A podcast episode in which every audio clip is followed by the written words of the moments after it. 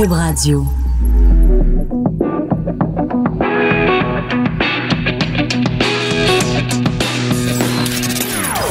Des opinions bien à elle. Sophie Durocher. Son franc-parler ne laisse personne indifférent.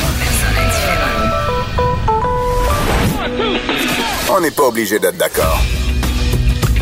Bonjour, c'est Sophie Durocher, très content d'être avec vous en ce mercredi 24 octobre. Et avant de commencer vraiment à rentrer dans le vif du sujet de l'émission, je voudrais vous dire merci, mais pas n'importe quel merci. Je voudrais vous dire 100 000 fois merci, puisque les chiffres sont sortis hier. On a le droit de se taper un peu dans le dos, mais surtout de vous remercier, vous, les auditeurs, parce que vous avez été 100 000 à télécharger l'application Cube Radio. Eh ben, c'est formidable. Euh, on pensait jamais que les chiffres seraient euh, si rapidement euh, atteints dès le début comme ça. Donc, 100 000 personnes qui ont téléchargé l'application. Maintenant, il faut que ces 100 000 personnes-là écoutent en bloc. On n'est pas obligé d'être d'accord tous les jours à 14 heures. Puis parlez-en à vos amis, à vos collègues, euh, que tout le monde sache euh, qu'on existe. Mais vraiment, sincèrement, je voulais vous remercier parce que on ne peut pas continuer euh, à, à faire ce métier-là si personne ne, ne nous écoute, si personne n'est n'est là n'est là pour nous. Alors merci d'être présent, merci de nous choisir. Vous avez l'embarras du choix, mais vous nous choisissez et c'est toujours très apprécié. Alors aujourd'hui à l'émission, on va parler un petit peu plus tard avec Martine Desjardins qui est chroniqueuse au journal de Montréal. Je pense qu'on va chicaner oui, une chicane de filles, peut-être un crépage de chignon, parce qu'elle a écrit euh, dans le journal euh, une chronique sur euh, les bienfaits de la parité en politique, et c'est un dossier sur lequel je suis vraiment pas d'accord avec elle. Donc un petit peu plus tard dans l'émission, on va pouvoir confronter nos idées. C'est à ça que ça sert une émission qui s'intitule On n'est pas obligé d'être d'accord. On va également parler avec un gériatre, le docteur David Lucier. On va parler du, du fait que au Danemark, les gens, au lieu de vivre dans des maisons de retraite, certaines personnes décident de se regrouper entre amis et de vivre en cohabitation. Est-ce que c'est un modèle qui pourrait exister aussi ici au Québec? Ou alors est-ce qu'au Québec, on est trop individualiste et qu'on s'en remet au gouvernement en disant au gouvernement, ben écoutez, euh, prenez soin de nous. Euh, nous, on n'est pas capable de, de, prendre soin de nous, de se regrouper en tout cas comme ça entre amis. Mais d'abord, en début d'émission, je voulais absolument qu'on revienne sur cette information qu'on a discutée hier euh, à l'émission. C'est cette étude française publiée dans un journal euh, euh, scientifique américain, une étude qui tendrait à démontrer que le fait de manger bio diminue les risques de cancer. Alors quand on pense cancer au Québec et recherche sur le cancer, on pense bien sûr au docteur Richard Belliveau qui est chroniqueur au journal, mais qui est aussi directeur scientifique de la chaire en prévention et traitement du cancer. Bonjour docteur Belliveau. Bonjour. Euh, je sais que pour vous, c'est euh, la prévention du cancer, c'est vraiment votre cheval de bataille. Est-ce que on doit tous, à partir d'aujourd'hui, euh, commencer à manger bio pour se prévenir du cancer, docteur Belliveau? Euh, non, pas vraiment. L'étude ne va pas dans ce sens-là. Euh, les recommandations des agences de santé publique et dans l'éditorial qui accompagnait euh, l'article qui a été publié dans JAMA Internal Medicine.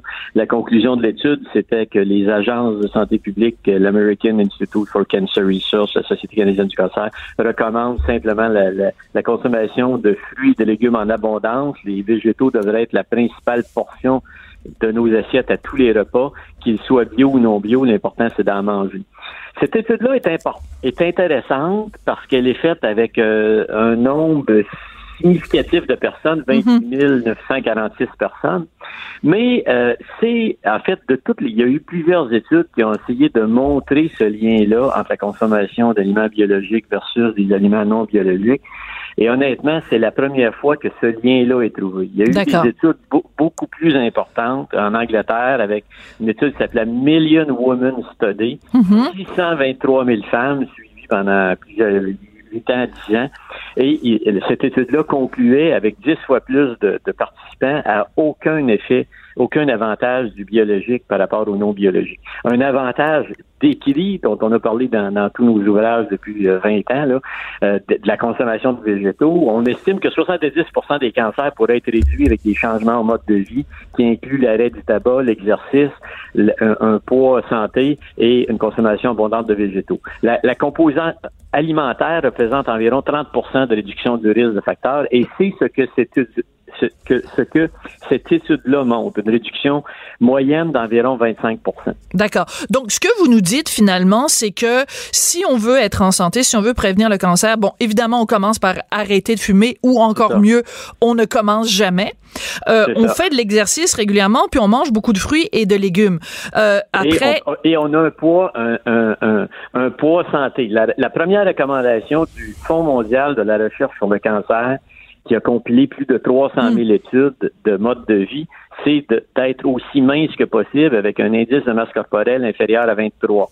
Et l'an dernier, le Center for Disease Control d'Atlanta, qui est un des plus grands hmm. organismes de lutte euh, aux, maladies au monde, concluait que 55% des cancers chez les femmes en Amérique du Nord étaient associés à la surcharge pondérale, à la surcharge de poids.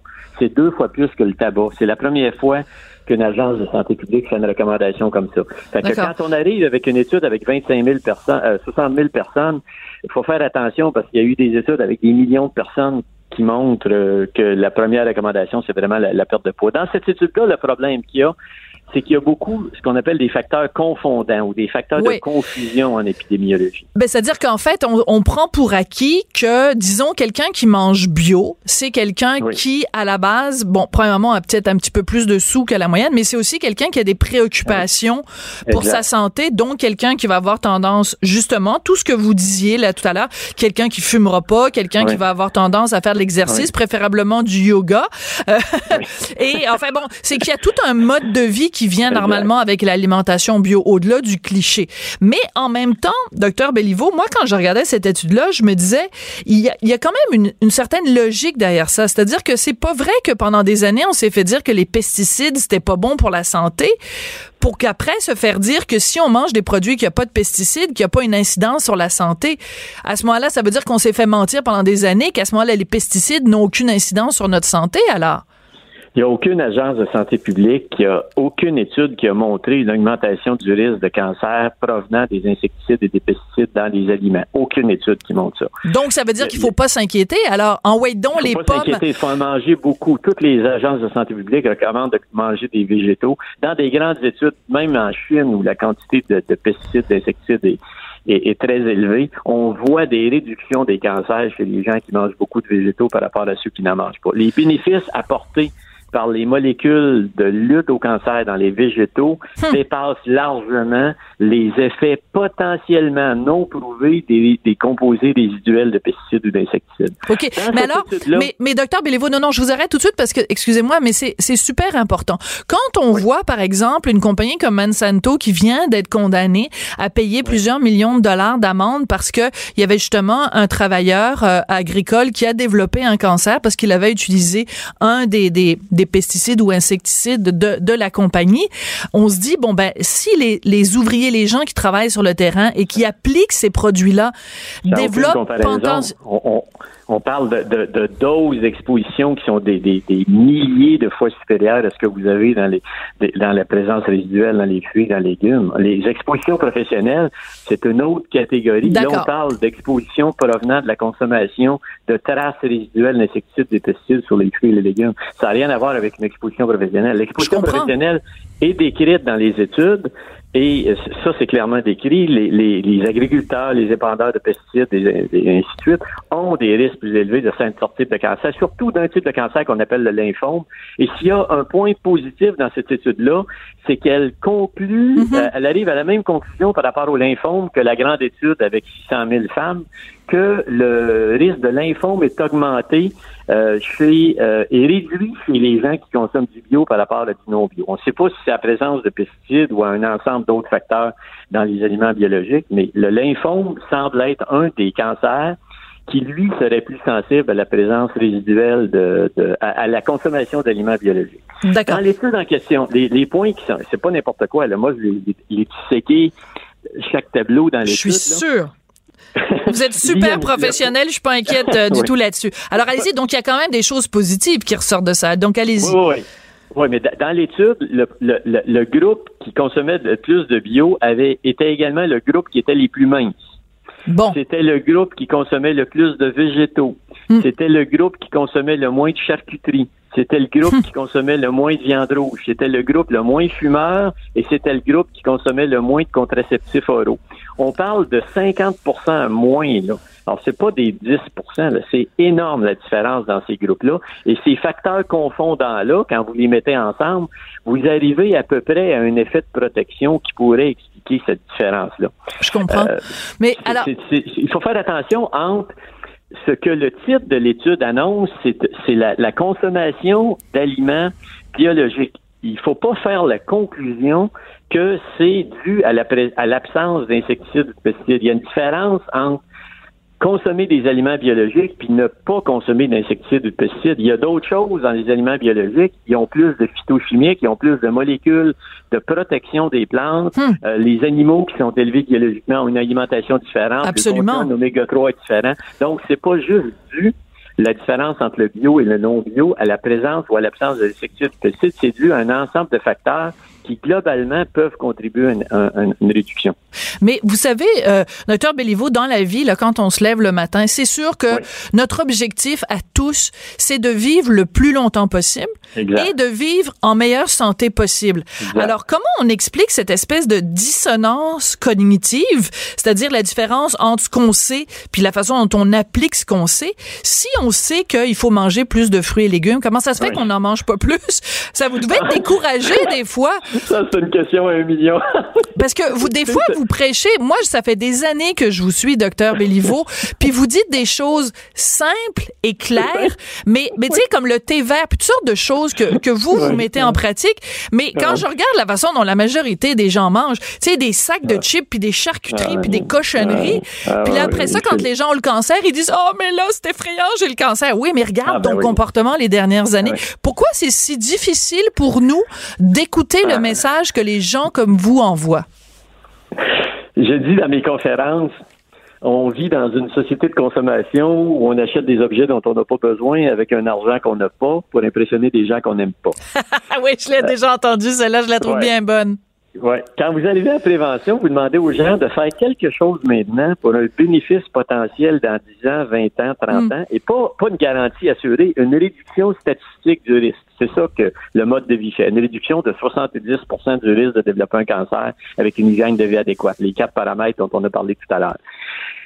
C'est dur on, procrastine, tout le monde procrastine, on repousse dans le temps l'échéance et c'est quand on est rendu face à face avec notre malheur, quand on hmm. a l'épée de Damoclès, pas à deux pieds au-dessus de la tête, mais quand elle nous frotte le cuir chevelu, qu'on réagit. Il faut qu'on change, il faut qu'on crée. Notre système de santé est basé sur la thérapie, il est basé ben sur le traitement, il n'est pas basé sur la prévention. Ben, je suis tellement d'accord. met aucun effort en prévention et c'est aux citoyens, moi, mais ce que je m'étais donné comme mission il y a 20 ans, c'est de partir, en, anglais on dit bottom up, partir du bas puis monter vers le haut, mhm. sensibiliser la population à des changements simples dans leur hygiène de vie qui vont avoir un impact à long terme sur leur qualité de vie. Je pense que ces changements-là sont simples. si on ajoute bannir les aliments industriels, ben, on a une santé, pas juste une réduction du risque de cancer, une réduction de 80 des maladies cardiovasculaires, hmm. on réduit le diabète de 90 on génère tout d'un coup des milliards dans le système de santé qui pourraient être utilisés pour des CHSLD, hmm. pour toutes sortes de, pour l'aide à l'enfance, parce que les gens auraient pris soin de leur santé, parce et de, de cette façon-là, on réduirait les grands tueurs que sont le cancer et les maladies chroniques. Mais c'est pas ça qu'on fait. Il y a personne qui veut le faire. C'est toujours la faute de l'autre. Et on aime ça, ces études-là, parce que plutôt que de dire je me prends en main, j'arrête de fumer, je perds hmm. du poids, je fais de l'exercice, ah ben c'est la pollution, puis ça je peux pas rien faire. Donc on, aime ça, aller chercher une cause extérieure à nos malheurs. C'est dans la nature humaine. Ça. Oui, mais je me rappelle, vous êtes euh, un, ami à vous qui est, qui est aujourd'hui décédé, David Servan-Schreiber, dans son livre sur le cancer, il disait quelque chose que vous vous dites aussi, l'importance des petits fruits, la bleuet, framboise, euh, ben fraise, ben et il disait, ben dans le fond, ce qui devrait y avoir à la, à la, à la radio et à la télé, c'est des publicités pour les bleuets Ben dire aux gens consommer plus de bleuets, sauf que l'industrie du bleuet, c'est pas une industrie qui a beaucoup d'argent. Ben Donc euh, si alors alors que l'industrie des chips, ils ont pas puis des ben boissons gazeuses, ils ont pas mal plus d'argent que les producteurs de bleuets. Mais il y a la une marge de manœuvre avec les aliments industriels est énorme. les milliards qui sont gérés par l'industrie de la, de l'hyper-transformation, de la malbouffe, et réinvestir en publicité pour générer encore plus de profit. Un producteur agricole qui vend du chou, du brocoli, puis de l'ail, puis des bleuets, mm. là, il, vit à la limite de, la, pauvreté. Là. Fait qu'il n'y a, pas des milliards à mettre en publicité, ce que l'industrie a les moyens de faire. C'est ça, c'est, tout à fait le problème. Mais à ce moment-là, est-ce que c'est pas le rôle du gouvernement? Est-ce que c'est pas le rôle du gouvernement de dire, regardez, de faire justement des campagnes euh, pour dire, par exemple, pourquoi dans les hôpitaux, docteur Béliveau, on n'a pas, bon, on reviendra pas sur l'affaire des, des, des, des patates en poudre, mais comment se fait-il que l'alimentation, justement dans le lieu où on est censé prendre soin de notre santé. Pourquoi on se retrouve encore avec de la viande bouillie puis tout ça? Comment ça se fait que c'est pas Pourquoi on ne met pas en application tous ces principes-là dans les hôpitaux? C'est partout sur la planète. Vous savez, j'ai donné une conférence à l'université Harvard, au mm-hmm. centre médical à Harvard, il y a, quelques années, et j'avais mangé euh, au cafétéria. il y avait plusieurs restaurants au sol. C'était toute la malbouffe. Et j'avais commencé ma ben, conférence en disant qu'il devrait mettre un ascenseur express entre le sous-sol puis l'étage d'oncologie où j'étais, parce que c'est, il, il créait sous-sol les problèmes qu'ils géraient au septième étage. Incroyable. Puis comment ça a été accueilli? Ben oui, les gens riaient. Ben oui. Ils, savent, alors c'est ça. Vous savez, vous revenez avec les bleuets dans les grandes études populationnelles pour le cancer du sein, là, dans le, le quand on regarde les, la consommation des différents végétaux, là, il y a des études faites avec des 30 000 femmes qui montrent que la consommation de bleuet, la consommation de, bananes ou de de, d'autres fruits d'orange n'a pas d'impact, mais la consommation de bleuet, c'est une réduction de 40% du risque de cancer du sein. Ben voyons donc. 40 Dans des études randomisées prospectives avec 70 000 femmes, 68 000 femmes, celles qui avaient un régime méditerranéen. On parle de groupes randomisés à double insu. Hum. Donc, euh, vraiment, une étude qui est plus solide en statistique, c'était 70% moins de cancer du sein chez les femmes qui avaient un régime méditerranéen par rapport à ceux qui avaient un régime euh, euh, occidental ordinaire. Alors, c'est pas des petits chiffres, là, mais on a de la misère, on a de la difficulté à en faire notre quotidien. On le sait, les gens mais on ne l'intègre pas. C'est comme si le cancer, c'était toujours les autres qui étaient touchés par ça.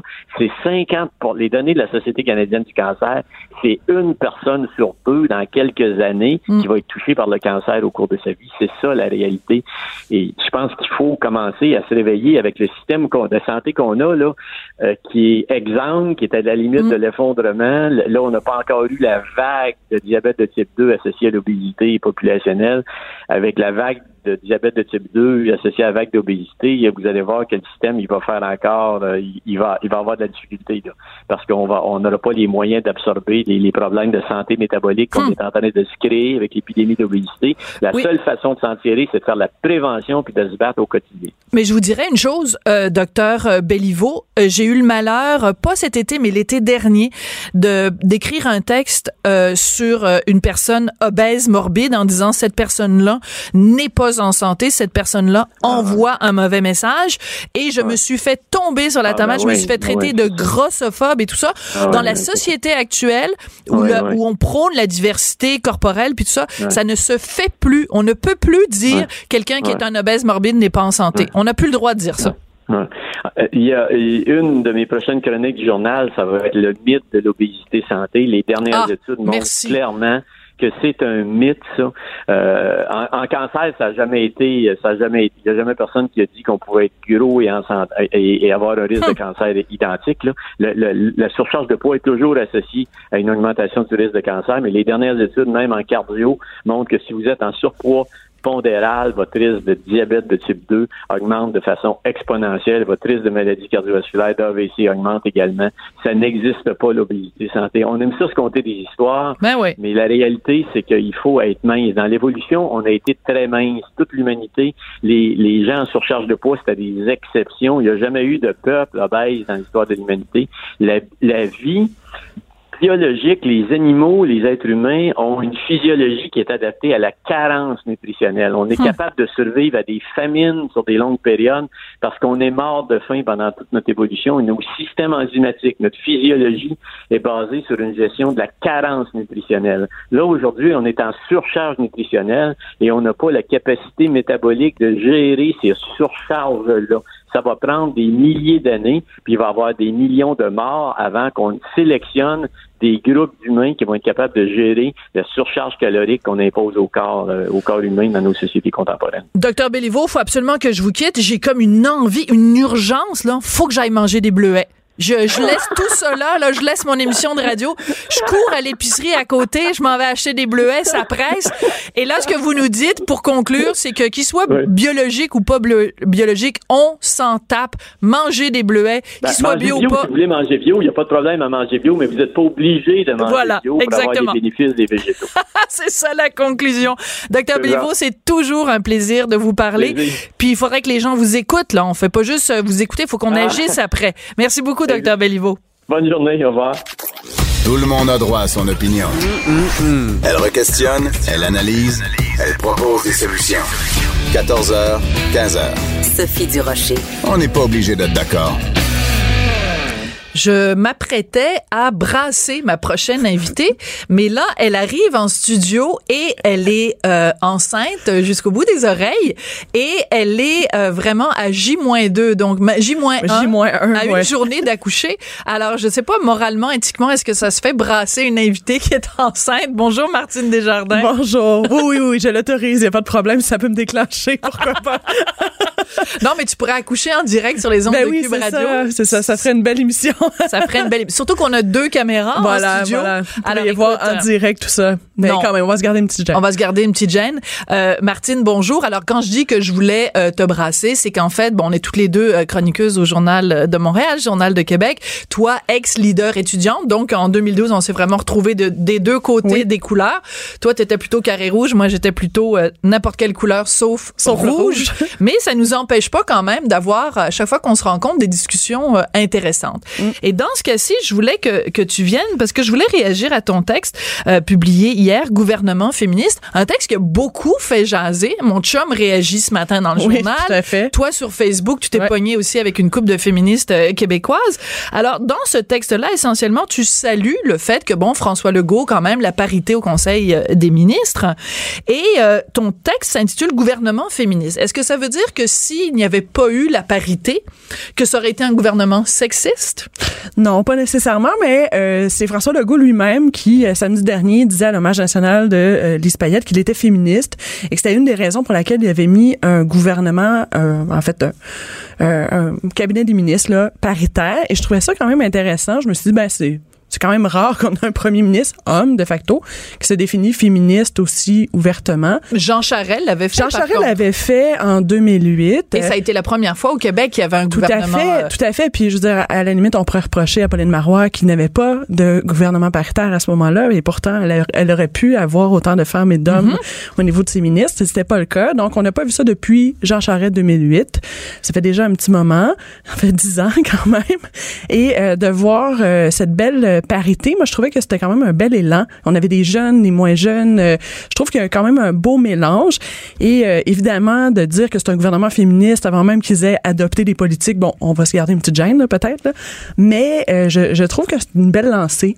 Ça lance un message que euh, d'avoir plus de femmes dans les gouvernements, ça change des choses et ça change les choses réellement. D'accord. Alors, dans ton texte, tu, tu dis deux choses. Ouais. Euh, bon, mais il y a, parce que. Parce qu'il y a plein d'autres arguments. Parce qu'il y a plein d'autres Oui, oui. arguments. Donc, on va, je vais évidemment argumenter avec toi Ouais, sur les arguments que, que toi t'amènes, mais on va pouvoir en amener d'autres aussi. Tout à fait. Alors, les deux arguments essentiellement que tu amènes, c'est euh, qui dit femme en politique dit moins de corruption. Puis tu cites une étude qui a été réalisée euh, il, y a, il y a quelques années. Mhm. Et également, tu dis, ben, dans le contexte de moi aussi, s'il y a plus de femmes en politique, il y a plus de femmes pour faire l'éducation. Alors, on va commencer avec euh, moi aussi.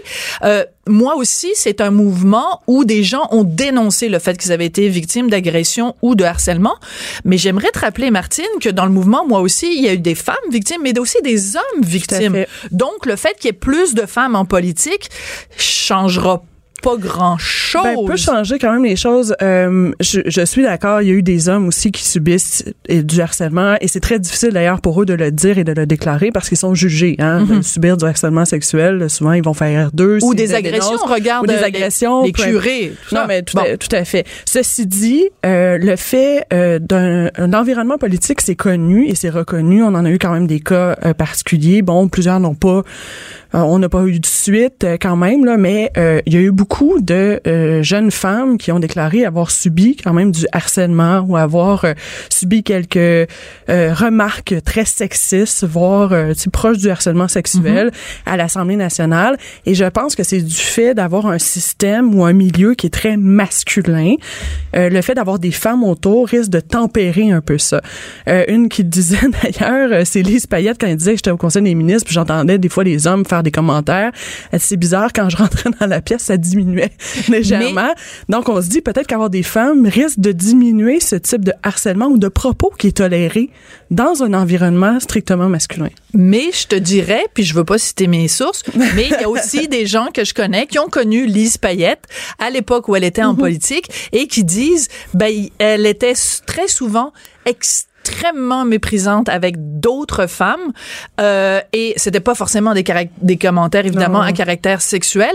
Donc ce que je veux simplement dire c'est que c'est pas parce qu'une femme va en politique que ça va être une sainte et ah que elle va être super fine avec tous les gens qui y a autour. On est des femmes bitch en politique. Ça existe. Et je dis pas que madame Payette l'était, c'est pas ça que je dis, mais je veux dire des femmes euh, excessivement désagréables en politique qui font des coups bas, des poignards dans le dos, c'est c'est le, le poignard dans le dos, il y a pas de sexe là. C'est pas réservé aux gars. Non, non, tout à fait. Il n'y a pas de sexe, c'est pas réservé aux gars. Puis d'ailleurs, dans mon texte, je le dis, je, je pense que euh, d'avoir plus de femmes en politique va amener aussi un éventail de leadership féminin qui est, à mon sens, une bonne chose. Je dois avouer que moi, j'en ai un peu soupé de voir l'étiquette consensuelle d'une femme qui va en politique, comme s'il fallait, fallait toujours être consensuel, voir et entendre les opinions de tout le monde, avoir de la difficulté à trancher. Ça m'énerve. Je sais pas si c'est générationnel.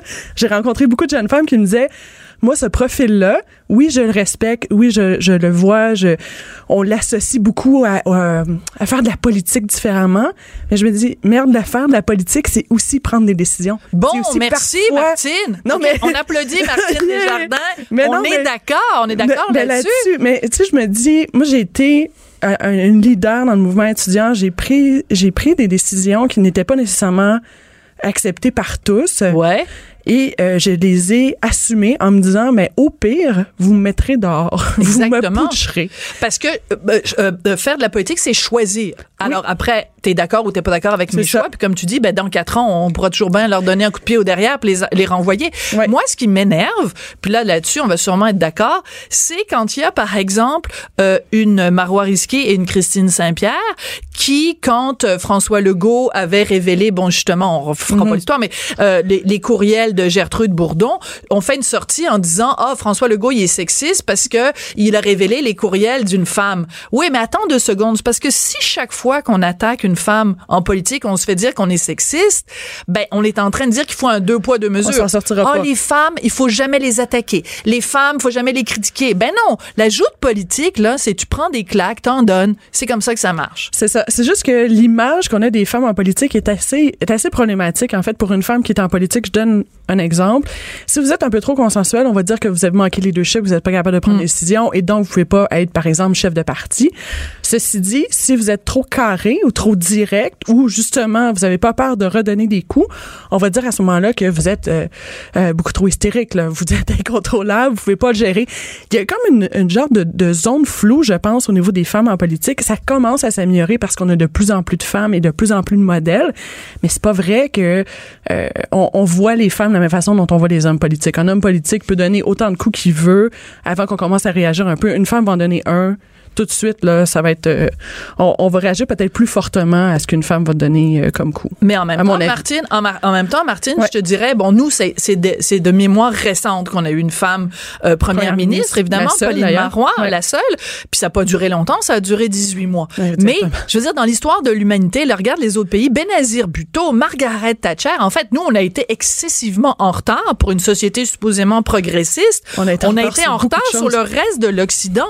Mais tu sais, je veux dire, Margaret Margaret Thatcher, elle se levait pas le matin en se, en se disant, non, sérieusement, elle se Ah oui. levait pas le matin en se disant, je me demande comment les gens vont percevoir le fait que, hey, elle mettait le point sur la table, puis elle prenait ses décisions, puis en way les Falklands, puis en way ici, puis en way le Parti travailliste et tout ça. Elle, je veux dire, elle se posait pas des questions en se disant, je me demande comment les gens vont percevoir le fait. Elle s'en foutait complètement. Elle s'en foutait, mais c'est pas donné à tout le monde de pouvoir s'en foutre de cette façon-là. C'est pour ça que je me dis, ça mais prend quand mais même un, qui s'en foutent pas niveau. devraient s'en foutre, Martine. Ben peut-être, mais c'est pas simple. Tu sais, quand même de se faire une. Là, on en a beaucoup là, de femmes qui ont été élues. C'est un record à l'Assemblée nationale actuellement. C'est 42 C'est Mm. du jamais vu. On est 20 au-dessus de ce qu'on avait dans les dernières années. Oui. Je veux dire, c'est- formidable. On devrait souligner, on devrait le fêter. Je l'ai vu sur plusieurs organismes d'ailleurs qui travaillent euh, sur euh, l'éducation des femmes en politique. Catherine Dorion étaient- avec sa tuque. All right, on ouvre le champagne. non, mais je me dis, il y a quand même une belle diversité, tant mieux. Après ça, euh, je- après ça, qu'est-ce que ça va changer réellement? Ben, Peut-être justement l'image qu'on a des femmes en politique, parce que là, on n'aura pas juste le modèle de femme qui est capable, qui a une carapace très dure, tout ça, qui est capable de faire face aux critiques. Je dois avouer que c'est pas donné à tout le monde. Moi, je veux dire, j'y suis passée de facto. Ben oui. Parce que j'avais pas le choix, là. 2012, c'est marche ou crève, un peu. Mais, euh, c'est pas donné à tout le monde. Puis je pense, puis je l'ai vu autour de ma table, au niveau de la, la fédération, par exemple, il y Mm-hmm. avait, c'était plus de la moitié étaient des femmes, puis ils représentaient quand même les associations. On peut penser à l'Université de Montréal, Ouais. Concordia, c'est 40 000 personnes. Mais Elles avaient la coin dure, mais c'était pas donné à tout le monde. Il y en a qui, qui sont tombés au combat parce que c'était difficile, en fait, comme, comme système. là. OK, mais moi, quand j'entends ça, ce que ça me dit, c'est... Euh, pas juste des femmes, il y avait des hommes aussi oui, qui sont non, tombés. mais qui sont tombés, mais je le comprends. Ouais. Mais ce que je veux dire, c'est que c'était difficile 2012. En même temps, regarde, les médias ont été tellement gentils avec vous. Mais, euh, puis tu On sais, pourrait en discuter, mais Wow, non, non, serait oui, d'accord. ben, vous aviez Ah ouais. quasiment euh, votre petit lit de camp à Radio-Canada, là, vous étiez reçu, là, écoute, euh, Anne-Marie Dussault avait quasiment votre poster, là, sur, sur, sur les murs de sa chambre. C'est vrai qu'on s'est vu beaucoup, mais quand même pas. C'était quand même difficile. En tout cas, tout ça pour dire que je pense pas qu'à l'époque, Ouais. en 2012, toi, comme leader étudiante, que les gens ont été plus durs avec toi ou moins durs même avec drôle. toi parce que t'étais une femme. C'est quand même drôle. On m'a jugé et euh, j'ai encore en mémoire là. euh, je me souviens, on avait fait un.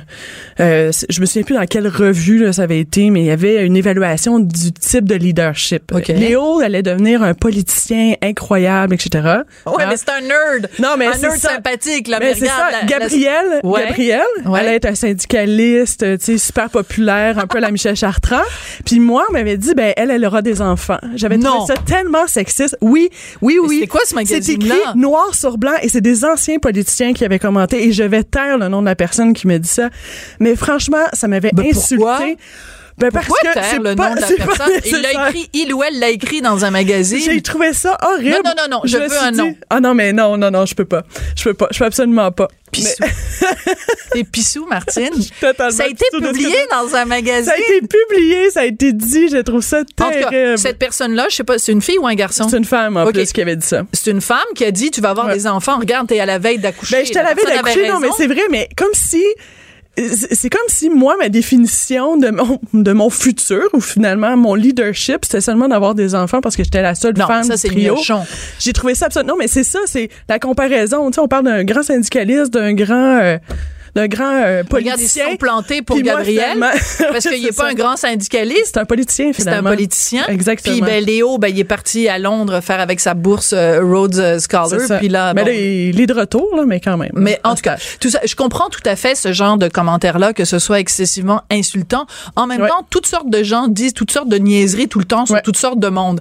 Alors, si tu es constamment en train de te dire, oh, les gens me disent ça parce que je suis une femme, à un moment donné, t'en finiras plus. Tu comprends ce que je veux non, dire? non, mais tout à fait. Mais l'affaire, c'est, je pense pas que les femmes se disent ça. Ceci dit, il y a eu plusieurs études. Il y en a une, justement, de l'Université du Québec à Trois-Rivières. On s'est vraiment penché, on a évalué un ensemble d'éléments. Prenons, par exemple, Yolande James. Ouais. Ça a été une de celles qui a fait quand même de la politique, qui a, qui a eu beaucoup de ministères. Et c'est celle qu'on jugeait toujours comme étant euh, pas assez expérimentée. Pourquoi? Parce qu'elle avait l'air jeune, parce qu'elle avait pas l'air d'être assez euh, adéquate. Et en fait, ce qu'on regardait aussi, un des éléments, c'est qu'à chaque fois qu'on a des femmes en politique, on leur demande comment vont leur famille, alors que des hommes, pas vraiment. Ouais. c'est toujours une question. Ah. C'est comme s'il fallait qu'elles justifient Ouais. le fait qu'elles étaient bonnes dans leur rôle lié à leur rôle de mère. C'est vraiment donc les études le disent, on regarde et on juge les femmes différemment en politique. Ceci dit, OK. plus on en a, mieux ça va être. OK, je vais faire l'avocat du diable. Allons-y. Je regarde Geneviève Guilbeault, donc Oui. qui est euh, vice-première ministre. Euh, je veux dire, quand elle a été euh, élue dans euh, Chauveau, Tachereau, comment ça s'appelait sa circonscription, en tout cas à Québec, ça a été Oui. la première de, de la. CAQ, a été parce qu'il y avait une une, une élection partielle. Chauveau, je pense, C'est Chauveau. Bon, oui, oui, voilà. OK. Alors quand elle a été quand elle a fait campagne, elle était enceinte. Puis des gens. Tout à fait. m- peut-être mal intentionnés, avait évoqué le fait en disant ben là comment elle va faire si je vote pour elle? Euh, elle va elle, elle va pourra quitter? pas oui mais en même temps ok tu peux dire c'est mon oncle de poser la question en même temps tu peux dire ben c'est une pré- préoccupation qui est quand même légitime que ce soit parce qu'elle est enceinte ou pas enceinte il reste que c'est quelqu'un qui va arriver dans ton comté et qui les premiers mois pourra pas donner 100% de son temps à sa, sa job. Donc, les, les, les gens à l'époque avaient dit ah c'est super sexiste de dire ben Geneviève Gobo euh, comme comme députée elle pourra pas faire sa job parce qu'elle est, est enceinte puis qu'elle va accoucher. En même temps tu dis ben c'est pratico-pratique. Moi quand j'ai accouché ça a pris un an avant que je sois capable de d'être productive Mm. fait que il faut faire attention aussi parce que il y a- y une réalité vite. biologique là qui est une femme quand elle accouche ben ça prend du temps avant qu'elle se remette plus de temps, effectivement. Elle est revenue quand même assez vite. Elle a un conjoint quand même qui a pris un congé de paternité. On en a de plus en plus aussi d'hommes qui prennent des congés de paternité. Je pense que les choses changent euh, quand même de façon assez importante. Euh, mais ça va en prendre un peu plus. Sais, je me dis, il n'y a pas de... Il n'y a pas, par exemple, de, de, de garderie à l'Assemblée nationale. là. Je veux mais dire, ça si c'est un êtes- non-sens mais ça, c'est oui, totalement, parce que on en a des jeunes hommes et des jeunes femmes qui auraient avantage à laisser leur enfant à côté. C'est des heures, des fois, là, des, des projets de loi durant la nuit. Tu sais, je pense qu'il y a quand même un réajustement à faire au niveau de l'Assemblée nationale pour permettre pas juste à des jeunes femmes, mais à des jeunes parents aussi de pouvoir accéder à ces lieux de pouvoir-là. Heureusement, on en a de plus en plus, donc peut-être qu'ils vont changer les choses.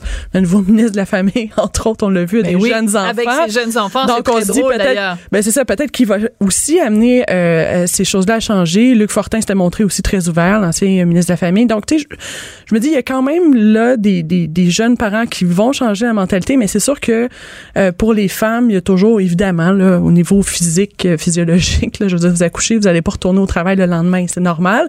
Sauf que de plus en plus, je pense que les hommes prennent de la place euh, et je pense que c'est une bonne chose aussi là, les congés de paternité euh, qui sont maintenant rendus presque ben oui. obligatoires je pense que c'est une bonne affaire ouais. Ben, tout à fait, ça, je suis entièrement d'accord Ouais. avec- toi. Euh, une autre question sur laquelle je voulais te lancer, je sais pas si tu te souviens, il y a quelques, euh, il y a quelques mois de ça, euh, Françoise David, est- on lui, bon, quand elle a décidé évidemment de quitter, les gens lui ont demandé un peu, bon, c'est quoi le, le bilan que vous faites de ce que c'est être en politique, puis elle a dit, euh, puis c'était vraiment dans une dans une idée de bilan puis de transmettre quelque chose. Elle disait écoutez, moi ce que j'ai trouvé difficile dans la joute politique, c'est justement que c'était très le mot qu'elle a utilisé était peut-être pas viril là, mais ça, ça ressemblait un peu à ça. Elle disait Ah, on est toujours dans dans dans l'opposition entre les points de vue, puis c'est comme c'est les engueulades la, la bon ce côté-là, puis elle disait moi j'aurais préféré que ce soit euh, autrement puis tout ça. Puis là je me disais quel drôle de message elle envoie. C'est comme justement on revient au côté féminin, forcément consensuel, forcément, euh, tu sais, je veux dire, c'est comme si elle avait une, une idéalisation de ce que c'est une discussion. Une discussion, par définition, Ça peut ce sont des idées qui s'opposent. Alors, comment tu t'opposes ça gentiment? Comment tu... Tu sais, mettons, t'es dans l'opposition officielle. Bon, ça a pas de chance d'arriver à Québec solidaire, mais t'es dans l'opposition officielle. Il faut toujours bien, à un moment donné, que tu te mettes le point sur la table puis que tu dises au gouvernement qui est au pouvoir, vous êtes une gang de pourris puis votre job, vous la faites tout croche. Il y a pas de façon gentille de dire ça? Ben, je pense pas. Je pense qu'il y a différentes façons de dire les choses, ceci dit, là, mais à un moment donné, d'être juste gentil, comme je disais, là, tu sais, d'être juste consensuel, je pense que c'est vraiment générationnel. Parce que moi, je sais, j'ai fait des débats, notamment avec Françoise David, avec Véronique Yvon, entre autres, et avec Aurélie Langteau. Et euh, Aurélie et moi, nous étions plutôt pro euh, confrontation, euh, jeu politique. Ben ouais. Alors que les deux autres étaient plutôt consensuels. Puis là, on s'était regardé en se disant, mais finalement, c'est peut-être un peu générationnel, notre Ah, affaire. c'est intéressant. Où les plus jeunes, on n'a pas peur de confronter. En fait, on a, on a plutôt appris à faire ça. Moi, je dis toujours, j'ai appris avec mes parents, tu sais, des baby boomers qui m'ont appris un peu à, à- à brassaient. débattre, Ouais. puis à dire, ben affirme-toi, émets ton opinion, puis n'aie pas peur.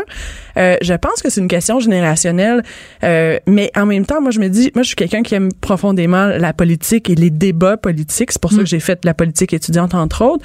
J'adore ça, cet élément-là. Est-ce que je ne vis que pour la confrontation? Pas du tout. Je pense qu'à un certain moment donné, on peut arriver à un consensus, puis c'est bien de, de, de débattre jusqu'à consensus. Mm-hmm. Ceci dit, euh, d'avoir cet élément de confrontation puis d'aller faire des jeux de coulisses, moi je pense que ça fait partie de la politique. Oui, je pense ben qu'il faut vivre avec ça et euh, c'est justement ce qui fait que c'est un métier en soi que de faire la politique. Des, des jeux de couloir, tout le monde voit ça comme étant là ah ça y est là on va on va échanger des choses qui n'ont pas d'allure, on va faire des compromis et des concessions incroyables. Ça fait partie de la job et je pense que c'est une façon de faire avancer les choses. Ceci dit, est-ce qu'il y a des moments, par exemple, on peut penser euh, droit de mourir dans la dignité, où là, on peut pas avoir des discussions au-delà justement de la confrontation? La réponse est oui. Je pense qu'il y a d'autres sujets qui sont dans la même lignée, mais à certains moments donnés, de mettre son point sur la table, je pense que ça fait du bien. Oui, ben en tout cas, alors euh, ben écoute, on a réussi à être d'accord sur un certain nombre de choses. Quand même pas mal. Et tu n'as pas accouché ici sur la table du studio, tu n'as même pas percé tes os. Non. Alors euh, je te souhaite une une maternité euh, rayonnante. Merci. Un poupon peut-être futur politicien parce que c'est un petit garçon. C'est un petit garçon. Ça Alors, aurait été une petite fille peut-être aussi. peut-être un futur Gabriel Nadeau-Dubois ou Léo Bureau-Blois. en tout cas, merci beaucoup d'avoir été là Martine Desjardins et j'encourage les gens donc euh, aller lire euh, ta chronique. Ils vont la retrouver sur le site du Journal de Montréal, Journal de Québec, gouvernement féministe. On n'est pas obligé d'être d'accord, mais on peut en parler. De 14 à 15. Sophie Durocher. On n'est pas obligé d'être d'accord. Cube Radio.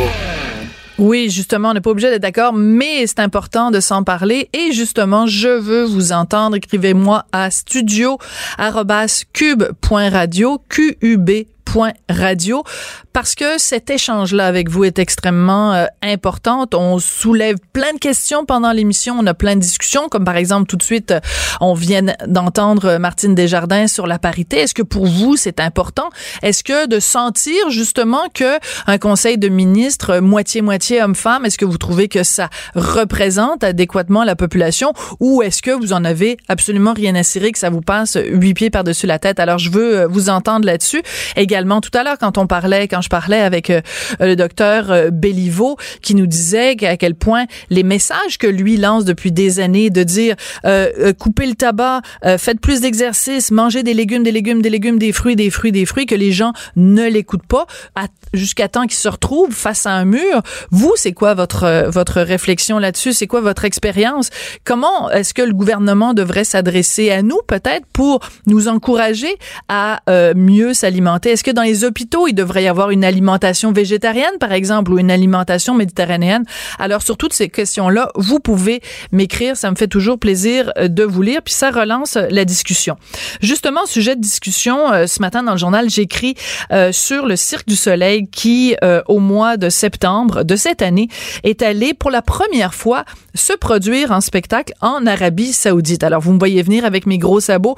Pourquoi je vous parle de l'Arabie Saoudite? C'est qu'évidemment, en ce moment, ce pays-là est sur la sellette puisqu'il y a eu ce meurtre absolument sordide. Je pense que même sordide, c'est un euphémisme.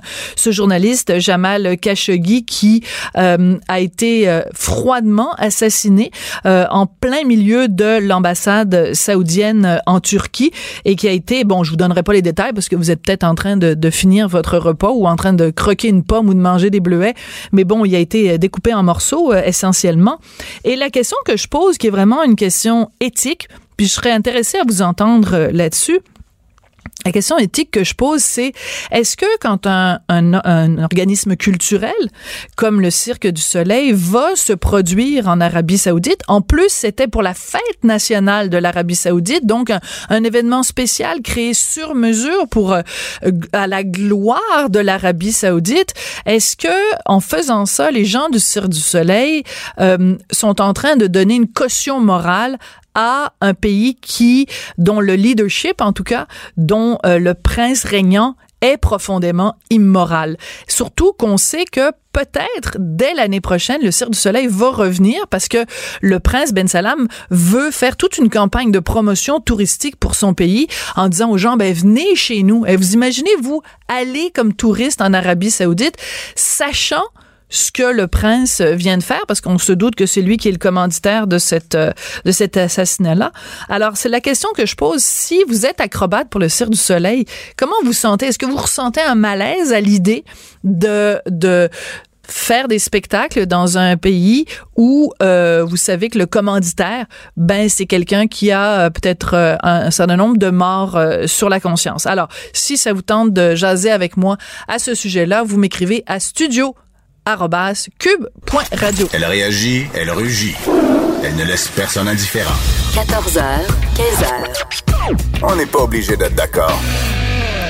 Bon, je vous le dis tout de suite, je trouve qu'il y a trop de bio au Québec. Trop de bio. Pas des bleuets bio, là. Il y a trop de bio. Il y a trop de biographies qui se publient au Québec. C'est une épidémie et c'est pas vrai que toutes ces biographies-là sont intéressantes. C'est pas vrai que tous ces gens-là ont des vies tellement passionnantes qu'on va se précipiter pour savoir ce qui leur est arrivé dans leur petite enfance. Dans le journal de ce matin, on apprend qu'il y a pas moins de 25 biographies qui ont été publiées au cours des dernières semaines ou qui vont être publiées bientôt. Je vous le dis là, je suis à la veille de faire une indigestion de bio. Alors, je pense qu'il devrait d'abord y avoir un moratoire. Quelqu'un qui a moins de 45 ans devrait pas, ça devrait être interdit par la loi. T'as moins de 45 ans, c'est pas vrai que t'as une vie qui est tellement intéressante que les, que ça vaut la peine de la raconter dans un livre. Il faut que t'aies du vécu pour raconter ton vécu. Alors, j'aime beaucoup, beaucoup de gens, là, qui sont, dont, qui publient des biographies cette année, là. Puis je veux pas commencer à donner des noms, là. Mais tu commences dans la vie. Tu sais, quand t'écris ta biographie, c'est normalement parce que tu as quelque chose qui s'appelle une carrière. Tu sais, je regarde par exemple Denise Bombardier, elle publie sa biographie, elle publie ses mémoires, elle a, disons, euh, elle est dans l'âge d'or, disons ça comme ça. Euh, je dirais, elle a travaillé euh, en France, elle a travaillé au Québec, elle a animé des émissions de télé, elle a publié des livres. Elle a ce qu'on appelle une carrière, les amis. Quand tu commences dans la vie, là, que tu euh, œuvres, disons, dans une télé-réalité, c'est peut-être un petit peu tôt de commencer tout de suite dans la vie en publiant ta biographie. Alors, c'est juste un message il y en a 25. Elles sont sûrement, il y en a sûrement plusieurs qui sont intéressantes, mais s'il vous plaît, ne me dites pas que d'ici la fin de l'année, on va voir euh, d'autres biographies de quelqu'un qui va raconter ses ongles incarnés qu'il a eu à 22 ans ou euh, la maladie transmise sexuellement qu'il a, eu sur les bancs de, l'école ou à l'université. Là, c'est comme à un moment donné, les Anglais disent TMI, too much information. On n'a pas besoin de savoir toutes ces choses-là. Alors, pitié, s'il vous plaît, avant 45 ans, n'écrivez pas votre biographie, à moins que vraiment, là, vous ayez une vie exceptionnelle. S'il vous plaît, moratoire. Puis 25 biographies, là, pour un petit marché comme le Québec, on est toujours bien juste 8 millions, là. 25 biographies, ça me semble un tantinet exagéré.